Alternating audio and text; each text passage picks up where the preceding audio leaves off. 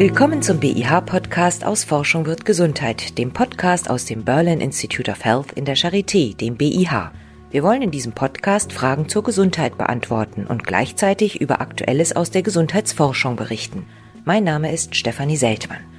Heute bin ich zu Gast bei Seniorprofessorin Elisabeth Steinhagen-Thiessen. Sie ist Fachärztin für innere Medizin an der Charité und sie interessiert sich besonders für den Fettstoffwechsel, weil er ganz eng mit dem Risiko von Herz-Kreislauf-Erkrankungen zusammenhängt.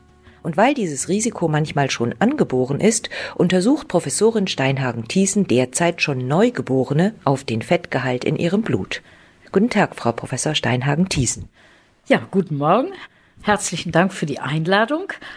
Ja, Fettstoffwechsel, dafür interessiere ich mich natürlich schon seit langem.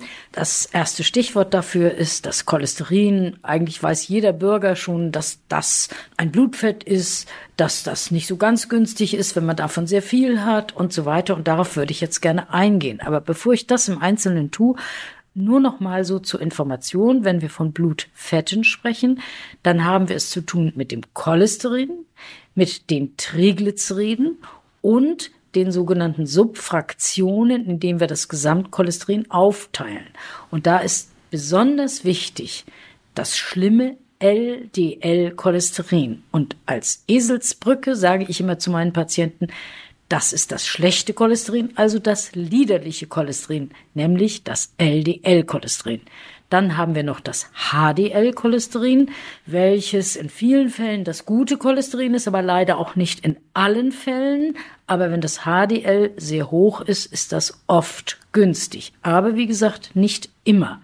Und dann, wie gesagt, haben wir noch die Triglyceride, das sind auch Blutfette, aber die haben primär erstmal etwas nur zu tun mit den Kohlenhydraten, weil die Kohlenhydrate, also alles Süße, alles, was schnell bei uns verdaut wird, das wird umgewandelt in das Blutfett Triglyceride. Und so haben wir es eben doch mit sehr unterschiedlichen Blutfetten zu tun. Frau Steinhagen-Thiesen, es gibt eine erbliche Krankheit, die den Fettstoffwechsel beeinflusst. Das ist die sogenannte familiäre Hypercholesterinämie. Was ist das für eine Krankheit? Ja, wenn wir ganz genau nachforschen und unsere Patienten immer fragen, die wir haben mit hohem Cholesterin, hat Ihr Vater, hat Ihre Mutter so etwas schon gehabt? Gibt es in Ihrer Familie Menschen, die einen frühzeitigen Schlaganfall oder frühzeitig einen Herzinfarkt, eine koronare Herzerkrankung oder auch ein Stent bekommen haben? Und Sie beantworten dieses positiv, dann kann man schon davon ausgehen, dass hier eine familiäre Belastung, sprich eine familiäre Hypercholesterinämie, weil es das häufigste ist, vorliegt. Hohes Cholesterin ist nicht gesund. Und wenn ich sage hohes, werden Sie sich gleich fragen, ja, wie hoch darf es denn sein? Und da muss man sagen, das muss man individuell festlegen. Ein neugeborenes Kind darf kein höheres, jetzt sage ich es gleich fürs LDL-Cholesterin haben, als 25 Milligramm pro Deziliter. Das ist sehr, sehr wenig. Mit zunehmendem Erwachsenenalter steigen diese Werte. Und dann noch etwas Besonderes. Wir haben Unterschiede zwischen Männern und Frauen. Wenn wir uns die Frauen angucken nach der Menopause, dann steigt deren Cholesterin nochmal ganz steil an. Und das hängt auch wiederum damit zu tun, dass wir vor der Menopause weniger koronare Herzerkrankungen, Herzinfarkte und so weiter bei Frauen haben. Aber die Frauen holen das nach. In der Regel zehn Jahre später. Aber dann sind sie auch zehn Jahre älter und meistens multimorbider. Und es erfasst sie dann noch schlimmer. Also Männer und Frauen haben gleich häufig hohes Cholesterin. Nur bei den Frauen nimmt es nochmal deutlich zu, ungefähr nach dem 50. Lebensjahr. Das hängt dann wahrscheinlich mit den Hormonen zusammen, mit dem Östrogen. Ja, das ist völlig richtig. Die Östrogene spielen hier eine Rolle als Schutzfaktor, aber natürlich nur bis zur Menopause. Und das muss man auch wissen als behandelnder Arzt. Jetzt haben wir die erbliche Hypercholesterinämie angesprochen. Weiß man denn, was da genau passiert? Wird da einfach mehr Cholesterin produziert? Stimmt da was mit den Cholesterinrezeptoren nicht? Was ist denn genau die Krankheitsursache? Also, wir haben hohes Cholesterin bei den Patienten, die einen sogenannten Rezeptordefekt haben. Es gibt viele verschiedene und auch noch andere Defekte, aber der häufigste ist der Rezeptordefekt. Und das muss man sich jetzt so vorstellen. Das Cholesterin schwimmt als ein Partikel im Blut herum. Und jetzt ragt da ein Rezeptor einer Zelle hinein und will sich das Cholesterinpartikel greifen. Damit er das greifen kann und an sich binden kann, muss das so funktionieren wie Schlüssel und Schloss. Da passt jede Zacke auf die andere. Wenn aber hier eine Krankheit vorliegt, nämlich die familiäre Hypercholesterinämie, dann ist irgendwo bei diesem Rezeptor eine Aminosäure gegen eine andere ausgetauscht und das hat die Folge, dass der Schlüssel, den ich hier in das Schloss stecke, an einer Stelle nicht passt. Also eine Zacke ist da ein bisschen anders kann man sich vorstellen, wenn man den Sicherheitsschlüssel abends ins Schloss steckt und eine Zacke passt nicht mehr, dann kann ich nicht aufschließen. Und das heißt hier für das Cholesterin, es wird nicht abtransportiert aus der Blutbahn, es verbleibt dort und es zirkuliert, zirkuliert länger und bei diesem längeren Zirkulieren wird das Cholesterin verändert. In den meisten Fällen wird es dahingehend verändert, dass es oxidiert wird. Und wir wissen schon lange, dass oxidiertes LDL-Cholesterin der Baustein ist, der Arteriosklerose am Endothel, also an der Gefäßwand, macht.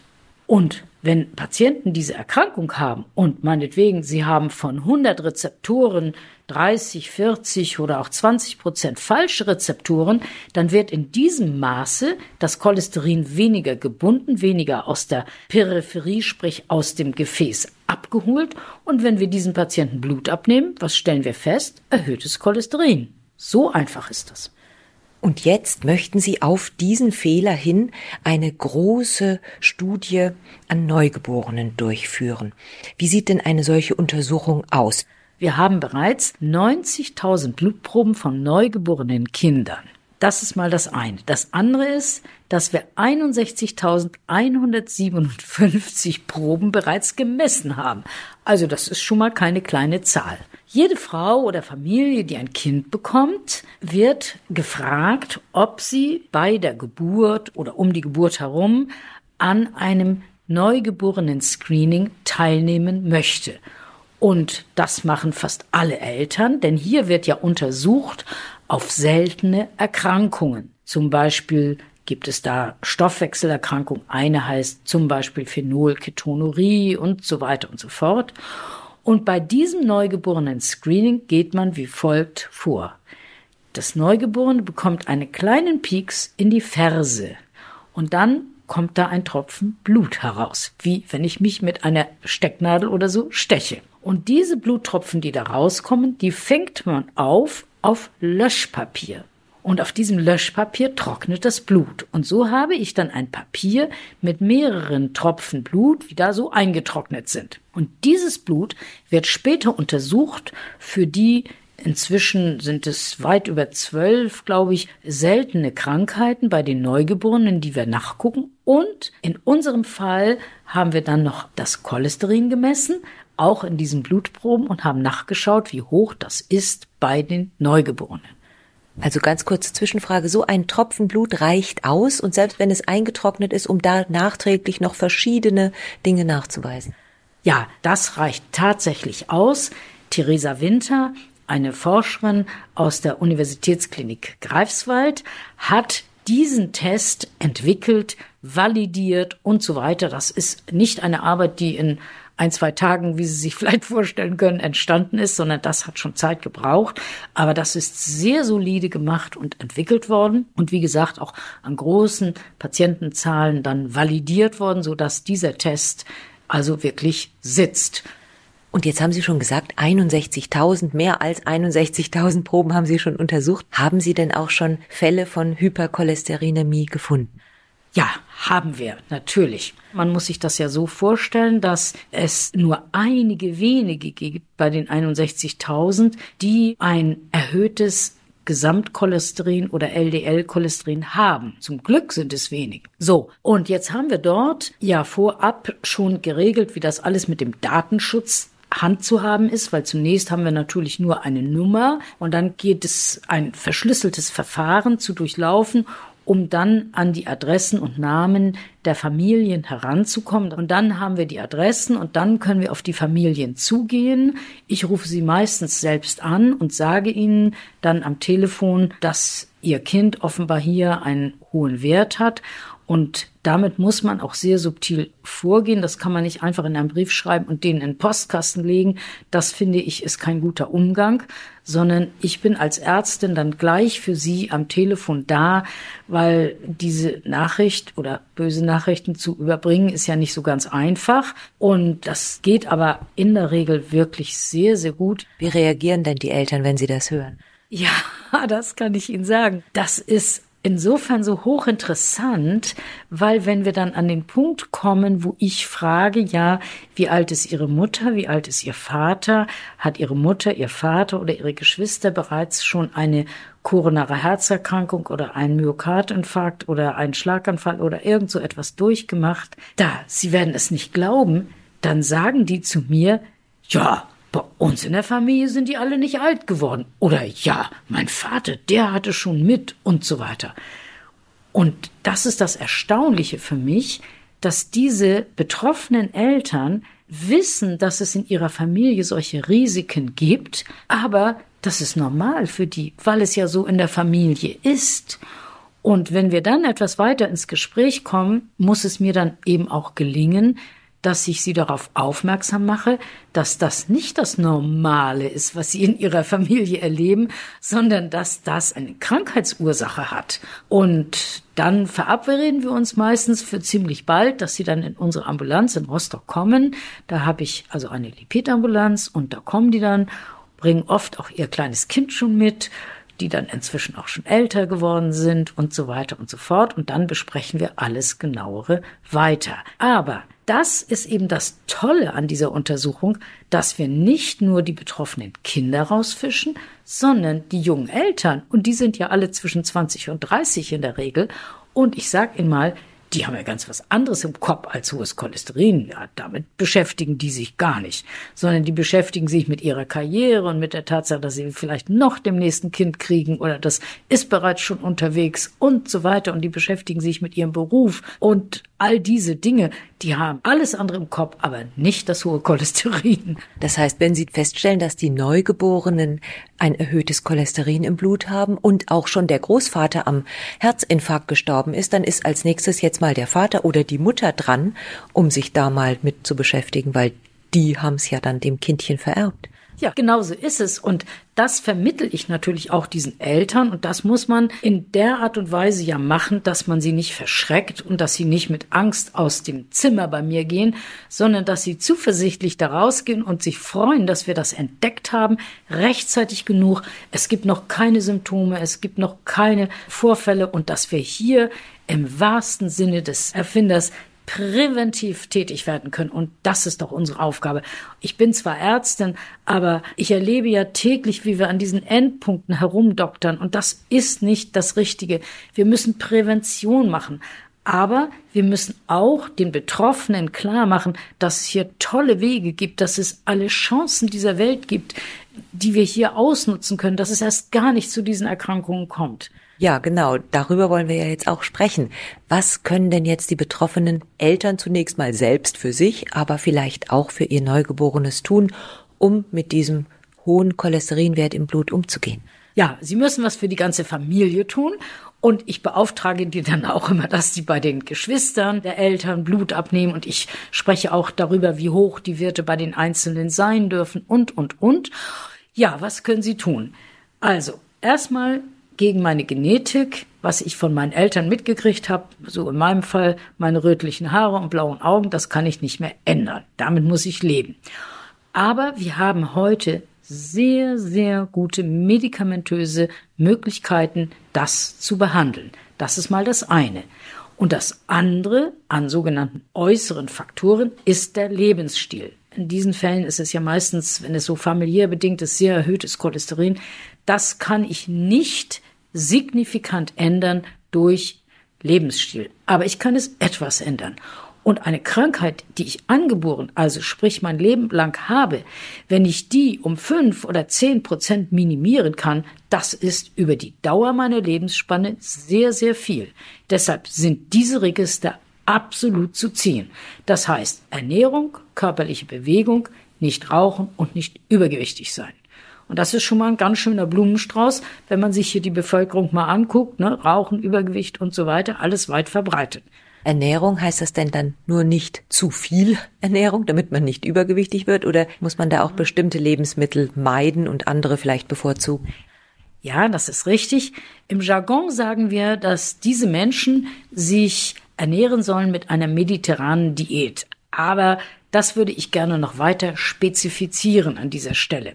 Stellen Sie sich vor, die Spree ist randvoll und wir packen noch oben was drauf, dann geht das Wasser über den Deich. Und so ähnlich ist es ja beim Cholesterin auch. Aber Trotzdem sollten diese Leute auf bestimmte Dinge einfach auch nicht verzichten. Das ist nicht hier das Märchen vom Verzichten, was ich hier predige, sondern sie sollen wissen, in welchen Lebensmitteln extrem viel Cholesterin drin ist. Die sollten sie meiden. Das sind zum Beispiel Innereien, Leber, Leberwurst und so weiter. Das sollten diese Menschen meiden. Auf der anderen Seite sollten sie sich viel Gemüse, viel dunkelgrünes Gemüse, was weiß ich, Brokkoli und grünen Salat und so etwas alles zuführen, weil da sind bestimmte Antioxidantien drin in der Ernährung. Das ist an dieser Stelle sehr wichtig und natürlich das Übergewicht, auch wenn es nicht unmittelbar das Cholesterin erhöht, hat aber trotzdem auch auf den Gesamtkörper in dieser Konstellation schon eine schlechte Wirkung. Denn über eins müssen wir uns auch im Klaren sein, diese Menschen, die das Cholesterin hoch haben, haben das von Geburt an als Risikofaktor mit sich. Und sie brauchen nicht noch weitere Risikofaktoren wie das Rauchen und wie das Übergewicht. Deshalb ist die Ernährung sehr wichtig. Deshalb ist aber auch die körperliche Bewegung so wichtig. Wir wissen, dass wir mit regelmäßiger körperlicher Bewegung, die länger dauern sollte als 20 Minuten und wenn es geht mindestens dreimal pro Woche, tut auch ein bisschen was am LDL-Cholesterin. So fünf Prozent senkt es, wenn man das alles richtig und ausdauermäßig gut macht. Aber es tut vor allen Dingen auch etwas an der Gesamtrisikokonstellation dieser Person. Und deshalb sind diese Dinge wie der Lebensstil wirklich wichtig. Und da habe ich es zu tun mit jungen Familien, die ja noch alles machen können und eigentlich auch in der Regel zu allem aufgeschlossen sind. Aber sie müssen jetzt das Bewusstsein dafür erlangen, dass auch in ihrem Alter von 20 bis 30 Jahren das Rauchen eine ganz schlechte Idee ist. Weil, was macht das Rauchen? Das oxidiert das LDL-Cholesterin. Das heißt, wir wissen genau warum Raucher ein drei- bis fünffach höheres Herz-Kreislauf-Risiko haben als Nichtraucher. Dann ist es natürlich auch wichtig, dass ein Kind, was in so einer Familie groß wird, nicht den Vater oder die Mutter als Vorbild hat, dass sie rauchen. Denn wenn das Kind das richtig miterlebt, dass hier ein gesunder Lebensstil ist, das übernimmt das. Es gibt natürlich diese Lebensstilfaktoren, aber es gibt auch Medikamente, mit denen man den Cholesterinspiegel im Blut beeinflussen kann. Ja, es gibt Medikamente, es gibt eine Reihe von Medikamenten und die wichtigste Gruppe unter ihnen sind die Statine. Und die haben, so wie ich das sehe, eine zu Unrecht schlechte Presse, um das mal so auszudrücken. 1987 sind die auf den Markt gekommen. Ich kann Ihnen sagen, ich habe mich schon vorher mit Fettstoffwechsel befasst und das war wie eine Revolution, dass wir endlich was in der Hand hatten, was das Cholesterin senken kann. Also, alle Statine wirken. Alle Statine wirken, wenn man sie höher dosiert, auch mehr und besser. Aber viele oder bei vielen Patienten haben sie Nebenwirkungen. Lange nicht bei allen, aber bei vielen. Und eine der wichtigsten Nebenwirkungen der Statine ist, dass es Muskelschmerzen macht. Und diese Muskelschmerzen sind dosisabhängig. Es kann sein, dass ein Patient ein Statin annimmt von 10 oder 20 Milligramm und er spürt gar nichts und man verdoppelt die Dosis auf 20 oder 40 Milligramm und dann kommt er plötzlich und sagt, oh, seitdem habe ich massive Muskelschmerzen, besonders wenn ich laufe und so weiter. Das stimmt und das ist für alle Statine der Fall. Aber wie gesagt, dosisabhängig. Nun muss man auf der anderen Seite sagen, Muskelschmerzen sind weit verbreitet. Wenn jemand nur Muskelschmerzen im linken Bein oder im rechten Arm hat, dann kommt das natürlich nicht daher. Dann gibt es auch andere Erkrankungen und rheumatische Erkrankungen oder sowas wie Arthrose, was natürlich auch mit Schmerzen des Bewegungsapparates verbunden ist und oft nicht so gut trennbar. Also ich sage mal, Muskelschmerzen sind im fontanischen Sinne ein weites Feld. Und dafür muss ich mich als Ärztin darüber genau informieren, den Patienten genau ausfragen, wann er die hat, in welcher Situation und wo und an welchen Muskelpartien und, und, und, und. So. Dann gibt es Patienten, die haben eine Unverträglichkeit bei einem bestimmten Statin. Und wenn man ein zweites oder drittes bei ihnen ausprobiert, können sie das plötzlich vertragen. Das hängt mit den unterschiedlichen Abbauwegen der Statine in unserem Körper zusammen. Also es lohnt sich, auch noch ein zweites und ein drittes Statin auszuprobieren. Dann haben wir noch weitere Medikamente, zwei weitere, die nennenswert sind. Das ist einmal das Ecetrol. Das ist ein Medikament, welches das Cholesterin hemmt an der Aufnahme im oberen Dünndarm. Dieses Medikament wiederum wirkt auch, aber quantitativ meistens nicht so ausreichend. Und wenn man dieses kombiniert mit einem Statin, dann hat es eine viel, viel deutlich bessere Wirkung. Aber dafür muss der Patient natürlich das Statin vertragen. so, und das gibt es heute auch schon als Kombinationsmedikament, dass man nur eine Pille nehmen muss, ganz prima. Und jetzt gibt es seit über einem Jahr, glaube ich, ein neues Medikament, das ist die Bempiduinsäure. Dieses Medikament ist insofern ein sehr interessantes Medikament, weil das Medikament oder sprich die Metabolite davon gehen nicht in die Muskelzelle. Das heißt, da gibt es signifikant weniger Patienten, die Muskelschmerzen haben. Aber für dieses Medikament gilt auch, es senkt das LDL-Cholesterin, aber oft nicht auf den Zielwert, auf den wir hinarbeiten. Also es senkt, aber oft nicht genug, genauso wie das Ezetimieb. Das sind eben die beiden Stoffe, die wir noch zusätzlich zur Verfügung haben, die sich aber beide außerordentlich gut kombinieren lassen mit den verschiedenen Statinen. Und so ist auch das stufenweise Vorgehen, dass wir erst mit dem Statin anfangen, dann kommt das Cetrol und dann kommt die Bempeduinsäure. So, dann haben wir heute zwei Medikamente, die ganz moderne Medikamente sind, die aber eine sogenannte Verordnungseinschränkung haben. Was heißt Verordnungseinschränkung? Das heißt, die darf ich nicht jedem Patienten verschreiben und der Grund dahinter ist, dass sie extrem teuer sind. Beide Medikamente wirken ganz anders als unsere bisher zur Verfügung stehenden Medikamente. Und was machen die mit den Cholesterin? Ja, was machen die mit dem Cholesterin?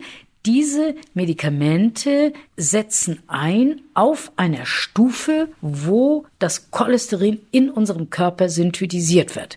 Man muss sich das so vorstellen wie eine Treppe mit verschiedenen Stufen. Wir erklimmen Stufe 1 und 2 und da findet genau die Cholesterinbiosynthese statt und da klingt sich das Medikament ein als ein Enzym. Die Zelle erkennt das nicht, dass das ein bisschen anders gebaut ist und so wird die Synthese dadurch geblockt, dass dieses Enzym sozusagen die nächste Stufe, die zu erklimmen geht, auf der Treppe hemmt. Also auch ein pfiffiger Mechanismus, muss man sagen. Also es verhindert die körpereigene Synthese des Cholesterin. Genau, das passiert da. So, das ist bisher. Ab heute, wie gesagt, haben wir dann modernere Medikamente, die ganz anders funktionieren. Da haben wir einmal den sogenannten PCSK9 Antikörper. PCSK9 ist ein Enzym, was in unserem Körper bei allen Menschen vorkommt. Und dieses Enzym, das schwimmt auch als kleines Partikel in unserer Blutbahn herum. Und was macht es? Es geht dorthin, wo der LDL-Rezeptor und das Cholesterin bereits eine Bindung zusammen eingegangen haben und legt sich da so an die Seite bei denen dran. Das kuschelt sich da so. Und auf die Art und Weise kommt dieses PCSK9-Enzym mit in unsere Leberzelle hinein. Die Leber synthetisiert ja bekanntermaßen das meiste Cholesterin. Und dieses Enzym macht aber Folgendes in der Zelle. Es zerstört den LDL-Rezeptor. Es ist ja ein Enzym. Es verdaut dieses. Und das ist natürlich für den Menschen ganz schlecht, denn wenn der Mensch weniger LDL-Rezeptoren auf der Zelloberfläche hat, kann er weniger Cholesterin binden. Das heißt, das Cholesterin bleibt wieder vermehrt im Blut. Das wollen wir nicht. Und da haben schlaue Pharmakologen sich gedacht, ein Enzym, na, das müssen wir doch hinkriegen, da bauen wir mal einen Antikörper gegen. Gemacht, getan. Und so gibt es zwei verschiedene von zwei unterschiedlichen Firmen, auch Antikörper. Ich sage Ihnen, die beide gleich gut wirken und beide sind wirklich, das muss man auch an dieser Stelle mal sagen, extrem gut verträglich. Die Möglichkeit Nummer zwei ist sein Medikament, wie wir sagen, auf Messenger-RNA-Basis. Und das hat man jetzt in Form einer Injektion, also die Patienten werden damit gespritzt und das gelangt dann sofort in die Leberzelle. Im Zytoplasma erscheint dann dieses veränderte künstlich hergestellte RNA, legt sich an ein RNA, was der Körper selbst hergestellt hat, ran. Und bei dem Ablesen kommt es natürlich da zu einem Stopp. Das heißt, PCSK9 wird weniger hergestellt. Und das ist natürlich, also für mich als Ärztin wirklich revolutionär. Und was noch viel toller zu erleben ist, ist, dass die Patienten das gut vertragen, dass es keine Nebenwirkungen gibt und dass das Cholesterin nochmal ein weiteres Stück gesenkt wird. Und auch dadurch haben wir jetzt viel, viel, viel mehr Menschen, die wir zielgetreu behandeln können, nämlich auf das individuelle Ziel, was sie erreichen sollen. Und das hat mich so sehr motiviert, dieses Neugeborenen-Screening in Mecklenburg-Vorpommern zu machen. Und ich hoffe, dass wir es auch bald in Berlin durchsetzen können. Sie haben jetzt von Medikamenten gesprochen, also die Statine nimmt man vermutlich täglich, ja. die moderneren Medikamente einmal pro Woche oder möglicherweise einmal pro Monat. Wie ist das denn bei den Neugeborenen, die Sie identifizieren? Fängt da sofort die Therapie an, schon im Kindesalter? Ja, ich sollte vielleicht auch noch etwas sagen zu der Behandlung der Neugeborenen. Grundsätzlich behandeln wir erst ab dem zweiten Lebensjahr Kinder. Es gibt auch sogenannte Guidelines für Kinder, die setzen erst später ein. Was aber überall gleich gemacht wird, mindestens in Europa, da kenne ich mich ja ganz gut aus, ist, dass wir homozygot betroffene Kinder, also die diese Krankheit gleich zweimal vererbt bekommen haben von Vater und Mutter, dass wir da so früh wie möglich anfangen. Das ist die Chance für die Kinder, weil wenn diese homozygoten Kinder nicht behandelt werden, dann sterben sie zwischen dem 12. und 14. Lebensjahr. Und das darf man nach heutigen Gesichtspunkten nicht mehr zulassen. Wenn es Kinder sind, die nur heterozygot betroffen sind, dann kann man auch zu einem späteren Zeitpunkt anfangen. Aber diese Kinder, die ich dort rausfische mit einer heterozygoten Erkrankung, also die das von einem Elternteil vererbt bekommen haben, die gehören natürlich in Spezialambulanzen und zu Leuten, die etwas von dieser Erkrankung verstehen und müssen da wirklich zunächst mal lifelong gesehen werden. Zwar in größeren Zeitabständen, aber mindestens einmal im Jahr, dass man auch das Wachstum alles mit verfolgt und so weiter und auch den richtigen Zeitpunkt der Therapie dann einsetzt. Aber was natürlich von vornherein schon der Fall ist, dass die Eltern hier auf den Lifestyle achten. Aber ich habe viele Kinder, die wir schon auch im sechsten und achten Lebensjahr mit Medikamenten behandeln. Und man muss dazu sagen, die Medikamente sind auch dafür zugelassen. Und wenn jetzt ein Hörer oder eine Hörerin unseren Podcast hört und nicht in Greifswald und nicht in Berlin wohnt, kann man sich auch melden, dass man da teilnehmen möchte an so einer Studie? Ja, wir haben jetzt zwei größere Initiativen. Einmal die Initiative von der Deutschen Gesellschaft für Kardiologie, die etwas Ähnliches wollen, ab dem Lebensjahr sechs oder acht, eine Vorsorgeuntersuchung. Und dann haben wir das Neugeborenen-Screening. Zum Zeitpunkt der Geburt erreichen sie die Leute alle. Wenn dann die Kinder sechs oder acht sind und die sollen zur Vorsorgeuntersuchung zum Hausarzt, da erreichst du lange nicht alle. Und ich würde deshalb aufgrund auch meiner Erfahrung mit dieser Studie, die ich ja nun selbst hier durchgeführt habe, sehr dafür plädieren, dass wir mit den Neugeborenen anfangen. Denn dann haben wir auch die vielleicht etwas sozial Schwächeren, die sonst nicht gewillt sind, zu Vorsorgeuntersuchungen für Kinder zu gehen und so weiter und so weiter. Und dann müssen wir natürlich richtig ein Programm aufsetzen, wie wir diese Eltern, wie wir diese Kinder langfristig immer wieder sehen, einbestellen und, und, und, und. Das muss natürlich gemacht werden. Aber ich denke, erstens, es ist der Mühe wert, dass diese Kinder nicht erkranken, wenn sie erwachsen sind. Und es ist auch nicht nur der Mühe wert, sondern es ist auch finanziell nicht ganz doof, weil wir natürlich viele, viele Kosten im späteren Leben dieser Menschen sparen, wenn es denn erst gar nicht dazu kommt, dass die einen Stand brauchen oder ins Krankenhaus müssen. Das sind unsere Idealvorstellungen von Prävention. Vielen Dank. Dann wünschen wir Ihnen alles Gute und hoffen, dass es bald weitere Studienzentren geben wird, wo die Neugeborenen auch schon auf ihren Cholesterinwert untersucht werden. Ja, das wollen wir doch mal versuchen, dass wir das hinkriegen. Dankeschön. Und das war der BIH Podcast aus Forschung wird Gesundheit aus dem Berlin Institute of Health in der Charité, dem BIH. Professorin Elisabeth Steinhagen-Thiessen erklärte, wie man Neugeborene und ihre Eltern vor möglichen Folgen eines hohen Cholesterinspiegels schützen kann. Sie können das Interview auch noch einmal nachlesen auf behealth.org. Falls auch Sie eine Frage zur Gesundheit oder zur Gesundheitsforschung haben, schicken Sie sie gerne an podcast.bih-charité.de. Tschüss und bis zum nächsten Mal, sagt Stefanie Seltmann.